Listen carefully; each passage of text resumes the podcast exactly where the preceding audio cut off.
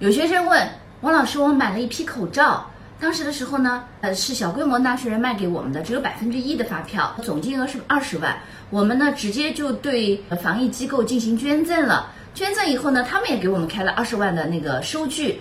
哎，我问一下，我们现在这个有多少能够做捐赠的扣除呢？呃，要不要交增值税呢？物资捐赠要不要交增值税呢？那这里啊，按照税法的规定，如果是捐赠给这次防疫的合适的捐赠的这个防疫机构，那么你不需要交增值税，因为是免税的。那么二十万的话，就是全额进营业外支出捐赠，那么符合规定的企业所得税前扣除。那如果你捐的受赠的机构不对，或者你捐的不是防疫物资，那对不起，这二十万的话就需要二十除以一点一三乘以百分之十三计算销项税。